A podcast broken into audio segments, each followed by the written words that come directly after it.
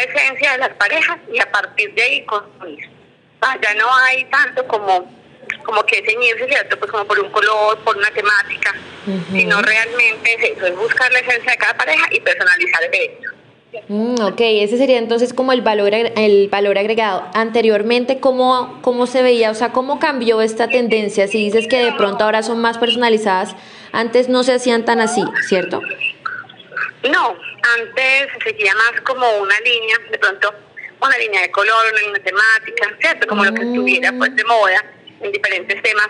Normalmente las bodas se basan o toman pues como sus ideas del cine, de la arquitectura, de la moda, ¿cierto? Entonces, y toman ciertas tendencias y las aplican a las, a las bodas, ¿cierto? Digamos que todavía continúa, continúa pues como, como cierto tema, donde se va pues como apropiando esos elementos de las bodas, pero realmente no se, a ver, no hay que ceñirse, ¿cierto? Por lo que dice como la moda, no, sino por buscar que la esencia de cada pareja se vea proyectada en esa boda y tomando elementos, obviamente, de lo que está vigente en estos tres ámbitos que son arquitectura, moda y, eh, y el arte.